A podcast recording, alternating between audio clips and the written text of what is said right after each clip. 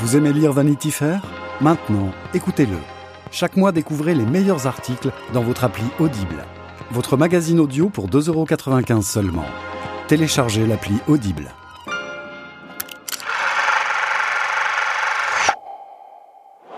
Cannes 1991. La Belle Noiseuse de Jacques Rivette, Van Gogh de Maurice Pialat ou encore Europa de Lars von Trier.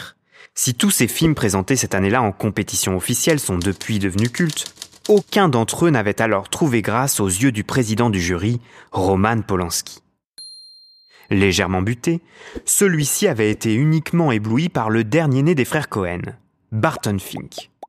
À tel point qu'il exigeait qu'on lui remette tous les prix, sans exception. Loin des méthodes habituellement admises, le réalisateur du Bal des Vampires invite alors ses collègues jurés pour une délibération improvisée à la veille de celle officielle.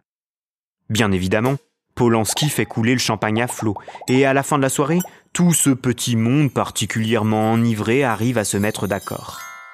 Le lendemain, la décision est contestée, mais Polanski refuse de refaire le vote dans les règles de l'art. Impossible de lui faire entendre raison. Le palmarès est alors sans appel, Barton Fink reçoit la Palme d'Or, le prix de la mise en scène et le prix d'interprétation masculine pour John Turturro. La direction du festival est furieuse de cette injustice et décide immédiatement de revoir son règlement. Dès l'année suivante, un film ne peut recevoir qu'une seule récompense, mis à part les prix d'interprétation qui sont cumulables. Si la présidence Polanski n'a pas laissé le meilleur des souvenirs à la croisette, elle a au moins permis de la réformer.